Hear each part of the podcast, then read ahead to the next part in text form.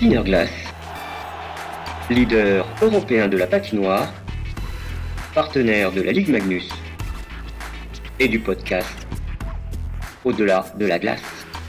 Là, c'est le retour de la, fameuse division Atlantique, parce que l'année dernière, à cause de la COVID, il y avait une, division toute canadienne. Au-delà de la glace. Il n'y a pas une seule organisation qui lève le nez sur ce genre d'informations-là, parce que l'information, c'est un des nerfs de la guerre, puis c'est fermer les yeux là-dessus, ce serait, ce serait accepter de partir euh, en fond de grille. Au-delà de la glace. Bonjour, bonjour et bienvenue à tous dans ce nouvel épisode du podcast Au-delà de la glace, le podcast de plan de match. Et comme nous l'évoquions lors de notre euh, dernier épisode, eh bien, nous allons traverser l'Atlantique aujourd'hui. Euh, la LNH, comme on dit euh, au Québec, va bientôt reprendre ses droits. Et euh, pour en parler, j'ai la chance aujourd'hui de pouvoir accueillir Marc-Antoine Godin. Marc-Antoine Godin, il a travaillé pendant près de dix ans à la presse et aujourd'hui il est le référent pour les Canadiens de Montréal, Asie Athlétique. Bonsoir Marc-Antoine. Bonsoir Brice. Merci à toi d'être présent aujourd'hui. Euh, je, voulais commencer par euh, te poser la question très rapidement, rentrer dans le dans le vif du sujet. Comment tu as vécu la dernière saison des Canadiens de Montréal? Oh là là. Euh, écoute, dans l'atmosphère de pandémie qu'on a vécue, avec la quantité de contraintes logistiques que la, pandémie a imposées sur le hockey de la LNH, ça, ça, a rendu les choses très compliquées. Et c'est un peu c'est un peu décevant d'une certaine manière de d'avoir vécu d'avoir couvert une équipe qui se rend en finale de la, Coupe Stanley, mais de le vivre dans un contexte comme celui-là, c'est un petit peu, euh, ça laisse un, goût euh, doux amer un petit peu parce que d'un côté c'est exaltant, on est content de pouvoir euh, vivre un moment comme celui-là, mais en même temps, euh, on a passé toute la journée sans avoir de contact visuel avec les joueurs, sans pouvoir leur parler, sans pouvoir euh, s'asseoir avec eux dans le vestiaire ou ce qu'on est habitué de faire année après année. Euh, il y avait personne dans les estrades pour pouvoir applaudir les joueurs durant toute la saison régulière et une partie des séries éliminatoires. Alors, c'était c'est un petit peu surréaliste comme comme atmosphère. Alors on le sentait autour du Centre Bell, autour de l'amphithéâtre durant les séries éliminatoires. Il y avait un gros engouement, mais en même temps, on, vivait ça dans une bulle un peu. Et euh, je parlais avec mes amis encore cet été qui disaient ah c'était génial les séries éliminatoires, ça a été ça a été ça a fait du bien à la communauté, tout le monde s'est rallié autour des Canadiens mais quand tu le vis de l'intérieur, quand tu es, absorbé dans ton, travail, puis tu es dans une espèce de couche où tu es ni avec l'équipe, ni au milieu des partisans, ben on était comme dans un, un no man's land qui, qui, a rendu toute l'expérience assez bizarre, honnêtement. Et finalement, c'est peut-être pas plus mal qu'ils aient pas gagné. Ah, ben non, quand même. non, ça, aurait été chouette qu'ils gagnent. écoute, ça fait assez longtemps que les gens de Montréal attendent, que les gens, que tous les partisans du Canada attendent qu'une équipe canadienne gagne. La dernière fois qu'une équipe canadienne a gagné, c'est les Canadiens de Montréal qui l'ont fait en 1993. Donc, ça fait très longtemps. Mais écoute, si ça devait se reproduire cette année ou l'année prochaine, je pense qu'on en profiterait encore davantage. Alors justement, est-ce que tu penses que pour la saison à venir, les Canadiens de Montréal ont un peu leur chance Comment tu vois ce, début de saison? Alors, euh, Dominique Nucharme a été euh, a été euh, prolongé pour trois ans de mémoire. Oui quelle est ta vision de, cette équipe euh, au début de cette nouvelle saison avec euh, une division qui risque d'être plus compliquée pour les Canadiens de Montréal? Absolument, parce que là, c'est le retour de la, fameuse division Atlantique, parce que l'année dernière, à cause de la COVID, il y avait une, division toute canadienne qui avait été formée, euh, qui était plus faible que la compétition à laquelle le Canadien va être principalement opposé cette année. il y a quatre équipes devant les Canadiens qui sont euh, qui vont lui faire une chaude lutte. Évidemment, les, champions à titre de la Coupe Stanley, le Lightning de Tampa Bay. Euh, les Browns de Boston, dont on annonce le déclin depuis toujours et qu'à chaque année, ils sont toujours là, puis ils, sont toujours au rendez-vous. Euh, les Maple Leafs de Toronto, on peut se moquer d'eux parce qu'ils ne vont jamais au bout de leur talent puis qu'ils s'effondrent toujours en saison, en, séries éliminatoires, mais c'est une très bonne équipe de saison régulière. Ils vont chercher beaucoup de victoires, donc ils sont, sont toujours dans le chemin quoi qu'il arrive. Et il y a les Panthers de la Floride, qui est une équipe qui est en pleine ascension, euh, qui, est, euh, qui est très bien menée en ce moment par un ancien agent qui est devenu directeur général de cette équipe-là, Bill Zito. Et là, tu sens que c'est une équipe qui, qui, qui est prête à passer aux choses sérieuses. Donc, étant donné que, dépendant du nombre de victoires qu'on peut aller chercher, il y a trois ou quatre équipes d'une même division qui peut accéder aux séries éliminatoires, il va falloir que les Canadiens soient supérieurs à au moins une de ces équipes-là, sinon deux. C'est une lourde tâche. Euh, dans la Ligue nationale, il y a tellement de parité euh, que même des équipes qui ont participé à la finale de la Coupe Stanley, l'année suivante, il n'y a rien qui garantit qu'ils vont participer aux séries éliminatoires. C'est arrivé, je crois, depuis une douzaine d'années, à peu près la moitié du temps, une équipe a participé à la finale, l'année suivante ne se qualifiait pas. Alors, euh, c'est un peu ce qui, ce qui menace le Canadien parce que c'est pas une équipe qui s'est améliorée durant l'entre-saison. Ils ont perdu leur capitaine et meilleur défenseur chez Weber, dont la carrière est menacée à cause des blessures. Ils ont perdu le joueur qui, qui faisait office de centre de premier trio depuis quelques années, Philippe Dano. Euh, ils ont perdu un très bon ailier, du moins en saison régulière, en Thomas Tatar. Ils ont perdu une multitude de joueurs qu'ils ont tous remplacés euh, adéquatement, mais sans pour autant améliorer l'équipe. Alors, quand tu, quand tu fais du surplace et que tes, tes adversaires s'améliorent, ben, à ce moment-là, forcément, tu, tu risques de perdre du terrain. Et, et l'arrivée des jeunes, Cole Caulfield, euh, Suzuki, tu penses que c'est pas leur saison? Ils sont, ils ont encore besoin d'un peu de développement et justement d'être accompagnés? Ben, je pense que ces deux cas, on, on, a tendance à dire les jeunes et à tous les mettre dans dans le même groupe, mais je crois que Caulfield et Suzuki, c'est deux cas différents. Suzuki arrive à sa troisième année dans la Ligue nationale. Euh, il est probablement prêt à prendre les responsabilités qu'on va lui donner. Il est clairement le nouveau premier centre du Canadien. Euh, par contre, il va être opposé à une, opposition à, des adversaires qui vont être de même acabit. Donc, euh, il va être confronté au meilleur trio de l'autre équipe. Alors, on va avoir, euh, il va faire l'objet d'une surveillance beaucoup plus étroite. Alors, je pense qu'il va y avoir quand même une, période d'ajustement pour lui à ce niveau-là. Euh, et parce qu'il il, pourra pas, il y aura plus de soirée où il va pouvoir se dire, ben, je, vais, je vais pouvoir produire parce que, disons, le, le grand œil, comme dans, dans le euh, comme dans le Seigneur des Anneaux, l'œil va être braqué sur quelqu'un d'autre. Non, non, l'œil va être braqué sur son trio constamment. Et ça va être encore plus un défi pour Cole Caulfield, qui vraisemblablement devrait être son ailier droit. Lui, il, est encore, il a encore le statut de recrue. Il a seulement joué en séries éliminatoires. Il a des chances d'obtenir le statut de recrue de l'année. Il pourrait marquer beaucoup de buts, mais je pense que le piège dans lequel les amateurs du Canadien doivent éviter de tomber, c'est de voir ce qu'il sera capable de faire éventuellement et de croire que parce qu'il va atteindre ce niveau-là un jour, c'est cette année qu'il va l'atteindre. Je pense que ça va être un, ça va être graduel, mais il faut pas tout vouloir tout de suite parce que sinon on risque d'être un petit peu déçu. Euh, si je résume un peu ta position sur le Canadien de Montréal, c'est finalement euh, beaucoup de prudence pour cette nouvelle saison après cette finale de Stanley Cup. Oui, absolument. C'est euh, oui, oui. Je, je, écoute, je, je, dirais pas que les Canadiens vont assurément rater les séries éliminatoires. Je pense qu'ils sont, euh, ils, ont appris de belles leçons durant les séries l'année dernière. Euh, c'est une équipe qui est meilleure aussi que les résultats qu'elle avait affichés en saison régulière l'année dernière. Euh, mais je pense qu'il faut pas non plus s'emballer, se dire que à cause qu'ils se sont rendus en finale de la Coupe Stanley, on doit automatiquement les mettre dans le panier des séries pour cette saison. Je pense que c'est un peu euh, ce serait un peu présomptueux. Je, ça, va être, ça va être une bataille, euh, une guerre de tranchées pour eux jusqu'au dernier jour, à mon avis. Alors, on a pas mal fait le point sur euh, l'équipe canadienne de référence, notamment pour les francophones. Je, je voudrais un peu euh, élargir le spectre et parler un peu, petit peu plus de la LNH, ouais.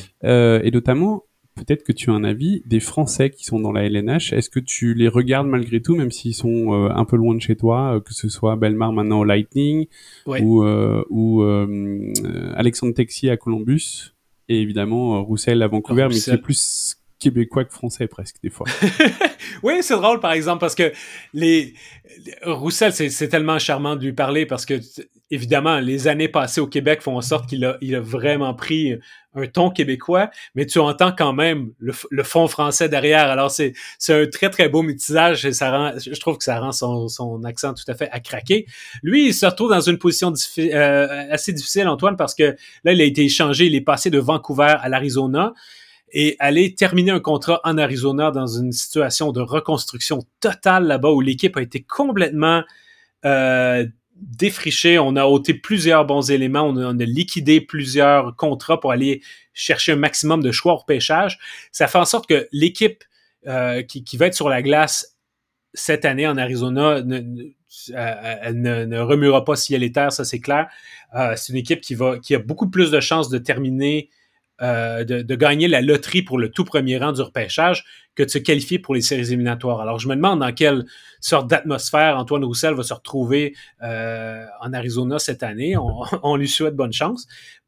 mais en termes d'atmosphère, je pense que euh, Belmar est beaucoup plus, beaucoup mieux équipé en se ramassant avec, avec le Lightning de Tampa Bay, une équipe qui va chercher à gagner une troisième Coupe Stanley consécutive je pense que dans le cas de, Pierre-Édouard, il, est allé chercher énormément de crédibilité dans la ligue euh, dans, les dernières années. C'est pas évident pour des joueurs rendus à son âge de se retrouver du boulot aussi facilement, euh, surtout pour des joueurs qui sont des, joueurs de soutien, des spécialistes de la, de la défense, des spécialistes euh, des mises en jeu, de l'infériorité numérique.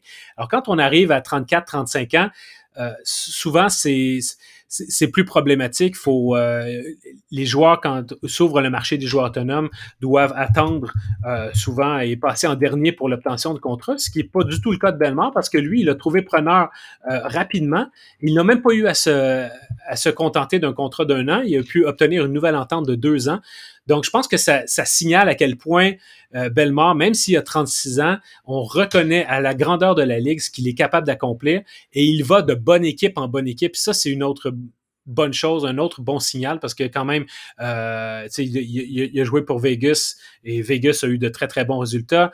Euh, il a été euh, avec l'Avalanche du Colorado, encore là une très bonne équipe à un moment donné, ça ne peut pas être un hasard. Ce sont des signaux qui, à mon avis, ne mentent pas du tout. Puis ça aurait été très agréable de le voir à Montréal, d'ailleurs.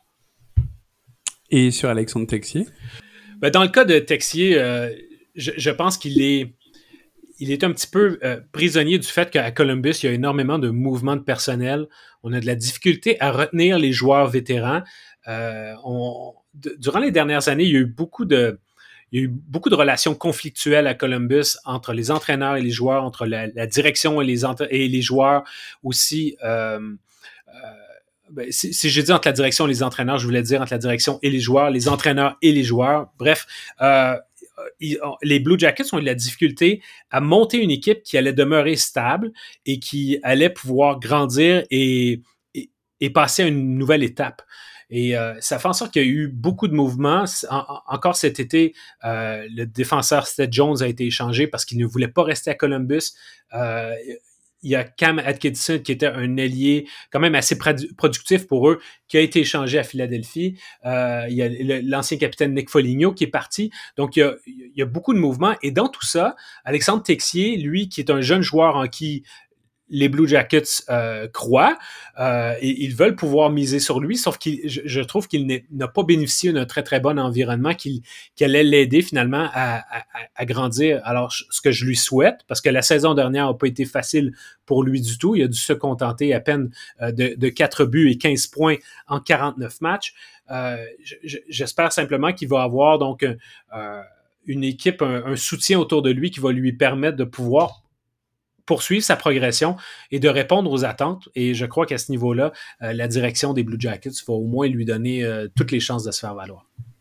Tu penses, ne penses-tu pas que c'est un petit peu la, la, saison de la dernière chance pour euh, vraiment confirmer en LNH pour Alexandre?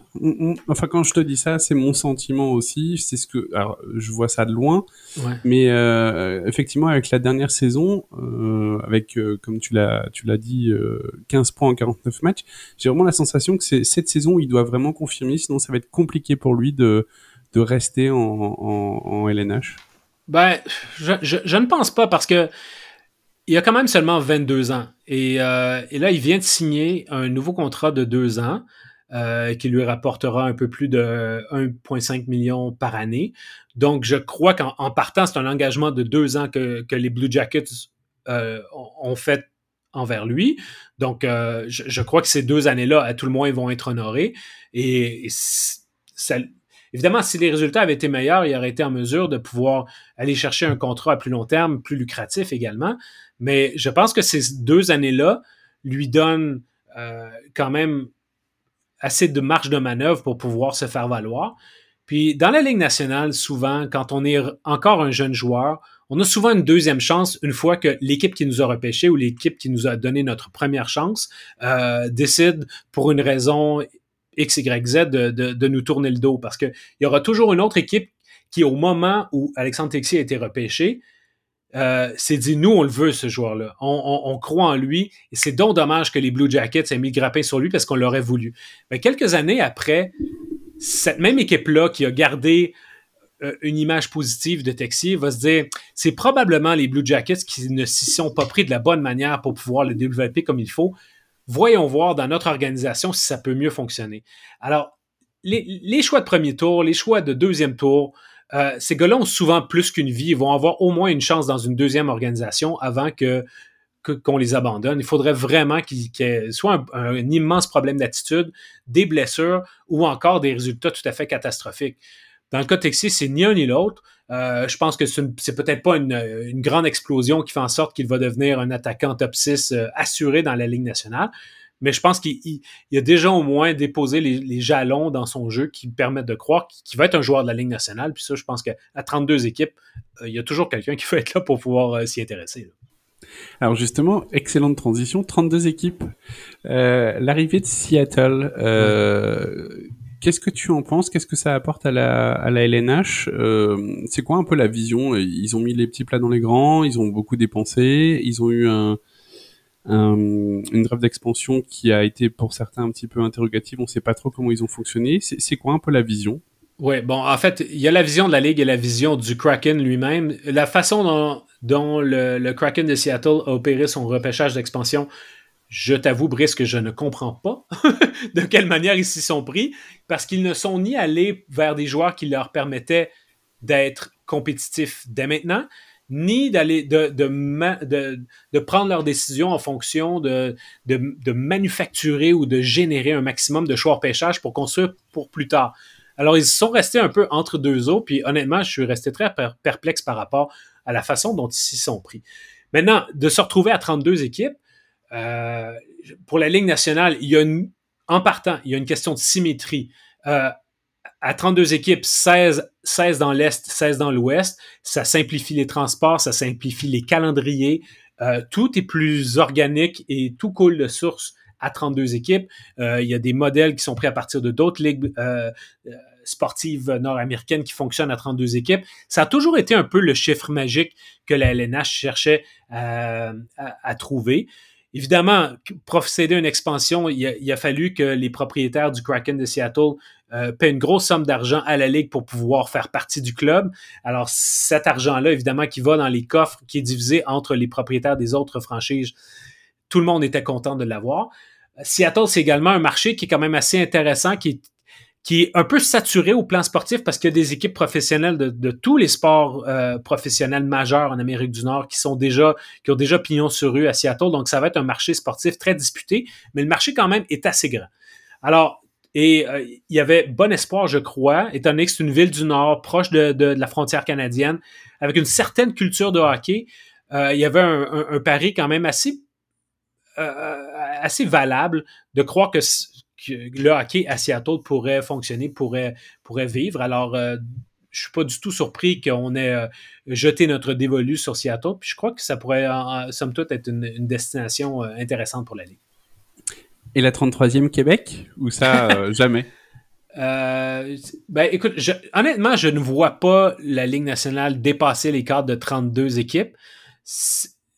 Je crois que Québec, là, le problème de Québec, en fait, il y en a, deux. Le, premier, c'est que c'est tellement un, marché naturel de hockey où les gens suivent le hockey, même s'il n'y a pas d'équipe à Québec comme telle.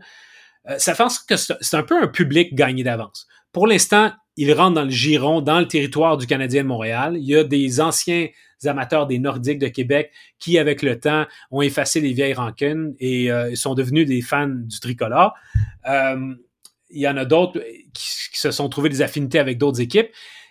Alors, c'est un, marché qui est en jachère et qui peut toujours être disponible si jamais il y a un pépin ailleurs. Si, par exemple, les Panthers de la Floride, il y a des problèmes avec leur, leur propriétaire, si l'aréna se vide en Caroline et qu'on cherche une solution de sortie rapide, Québec va toujours être là. Mais parce qu'il va toujours être là, il n'y avait aucune urgence d'aller à Québec. Euh, c'est toujours une solution de, rechange, une solution de dernier recours qui sera qui disparaîtra jamais.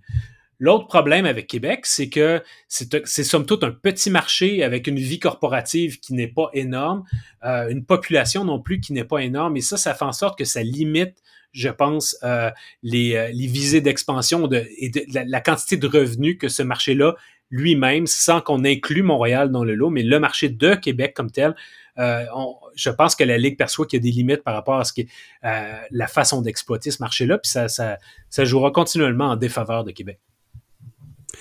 Eh ben, on a fait pas mal de tours. On a parlé du Canadien de Montréal, des Français qui jouent dans la LNH, euh, de la Ligue.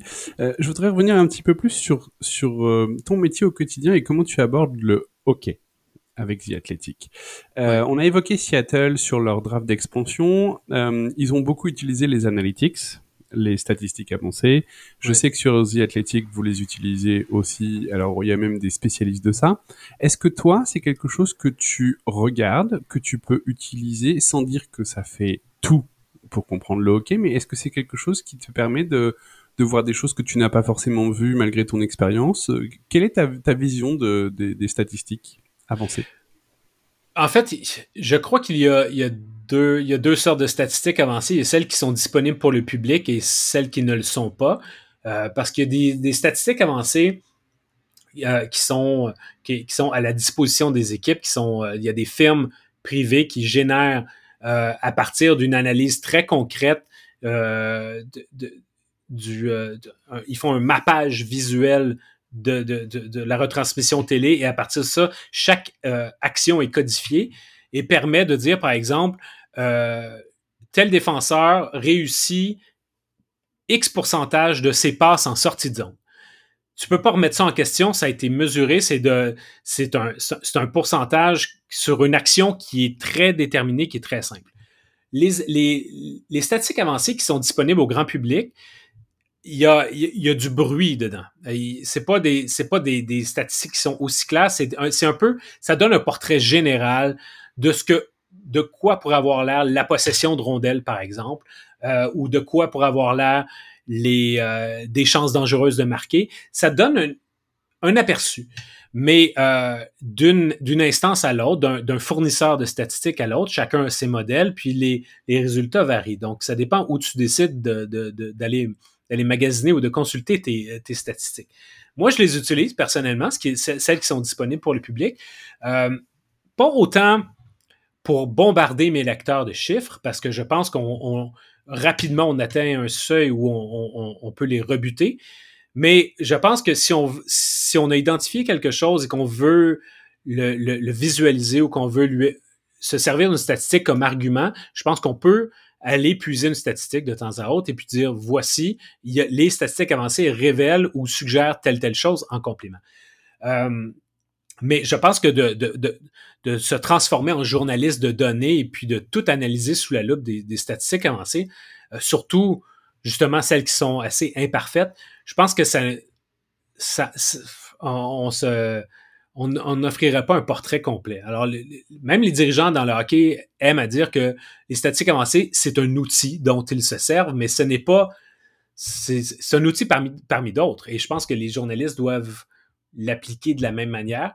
Mais ceux qui choisissent de, qui préfèrent les ignorer, parce par paresse intellectuelle, parce qu'ils ne veulent pas vraiment comprendre, parce que, parce que de toute façon, leurs yeux sont quand même sont à même de, de, de déterminer tout. Je pense qu'ils font une grossière erreur euh, parce que c'est un outil qui est là à notre disposition. Puis euh, ne serait-ce que ne serait-ce que pour les consulter et ensuite, ça va nous donner des, des, des, des inspirations de questions. Ça peut-être, dans certains cas, ça te donne pas de réponse, mais ça te donne des questions. Alors après ça, tu dis ah tiens, il y a telle information. Pourquoi la statistique? Euh, nous, nous, suggère ceci Puis après, tu vas poser la question à l'entraîneur ou au joueur, puis essayer de comprendre et de contextualiser davantage euh, ce qu'on croit voir au, euh, au premier abord dans les statistiques avancées. Mais ça veut dire que en LNH, bon, je connais peut-être la réponse avant la question, mais en LNH, les, les entraîneurs, les coachs et les joueurs regardent ces statistiques. Oui, mais ils ont les, chaque équipe a aussi ses propres spécialistes de statistiques avancées et ils ont euh, leur façon, euh, elles, de les générer par, elles-mêmes. Par exemple, les occasions de marquer. Euh, les occasions de marquer, chaque équipe a décidé, a ses paramètres sur qu'est-ce que nous, on considère qui est une chance de marquer de la part de notre équipe. Est-ce que c'est une chance de marquer qu'on appelle de catégorie A, B ou C? Bon, ce qui est dangereux et ce qui ne l'est pas. Et alors, les entraîneurs vont établir, selon leurs critères, ce qui est considéré comme une chance de marquer. Et à partir de là, ben, fait maison, ils vont avoir des données qui vont, qui vont les aider à dire, bon, ben, selon nos critères, voici ce, qui, euh, voici ce que les réponses nous donnent. Euh, et chaque équipe aussi va, va se concentrer à, accorder de l'importance sur certaines statistiques plus que d'autres. Donc, ça dépend des, des, philosophies de chaque organisation à ce niveau-là. Mais je pense qu'en 2021, il n'y a pas une seule équipe qui, euh, qui laisse ça de côté. Il y en a qui investissent plus d'argent, il y en a qui, ont, qui se sont montés une petite armée d'analystes statistiques. Euh, je sais que c'est moins le cas du Canadien de Montréal, ils sont un petit peu plus, euh, petit peu plus conservateurs à ce niveau-là, mais il n'y a pas une seule organisation qui lève le nez sur ce genre d'informations-là, parce que l'information, c'est un des nerfs de la guerre, puis c'est fermer les yeux là-dessus, ce serait, ce serait accepter de partir euh, en fond de grille. maintenant, on, question un peu plus, un peu plus cool, je dirais. Euh, parmi tous les arénas que tu as pu faire en, LNH, est-ce que tu as une préférence en dehors du Centre Bell? Euh, Écoute, je vais t'en nommer quelques-uns pour des raisons complètement différentes. Euh, au niveau de l'architecture, rentrer dans l'enceinte et avoir un petit peu le souffle coupé, le Madison Square Garden à New York, ça demeure un endroit mythique. Est-ce que c'est le meilleur endroit? Est-ce que c'est l'endroit où il y a le plus d'atmosphère, où on, où on réagit avec le plus de ferveur au hockey? Absolument pas. Mais sauf qu'il y a le toit, surtout le toit qui a été refait, le, en fait pas le toit, mais le plafond qui a été refait il y a quelques années, donne vraiment une saveur extraordinaire euh, à l'endroit. Donc j'aime aller là.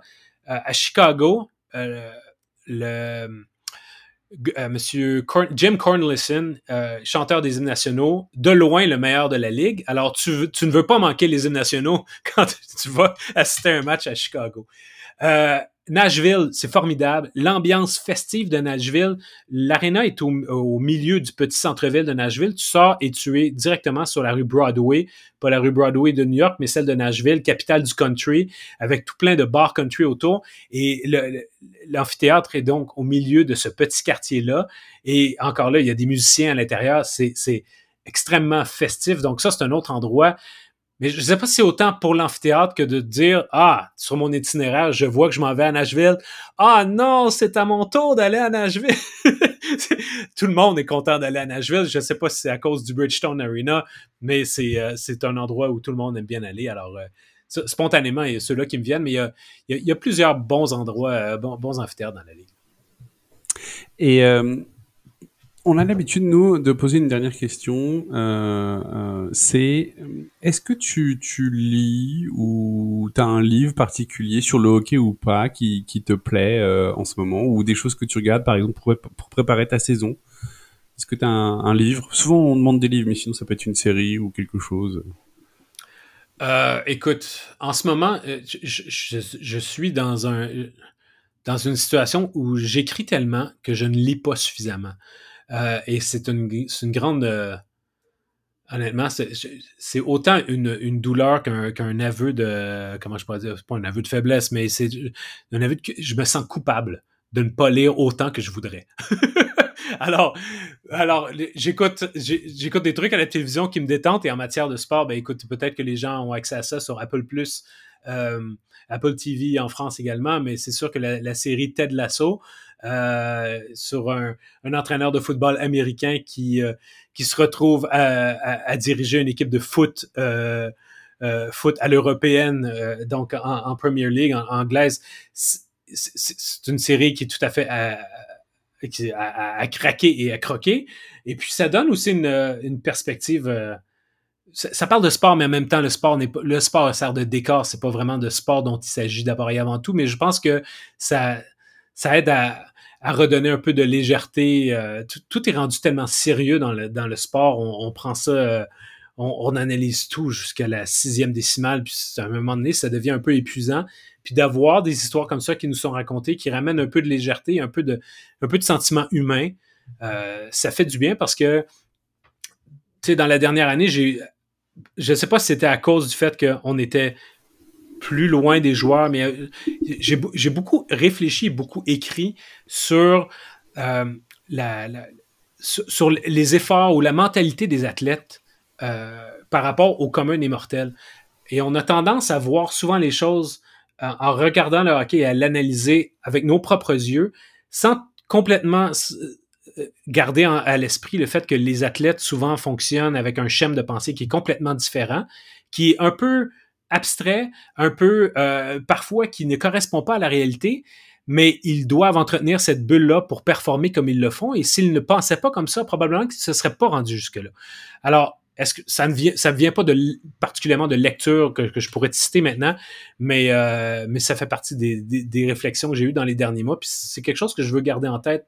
Le fait que quand, on dit ah, tel joueur est fini ou ça fonctionnera pas pour lui, euh, attendons, euh, réservons toujours notre jugement parce que les, euh, les athlètes ont une, façon positive de penser, une façon de garder des déclencheurs dans leur tête qui, font en sorte qu'ils sont jamais à l'abri de nous causer des surprises.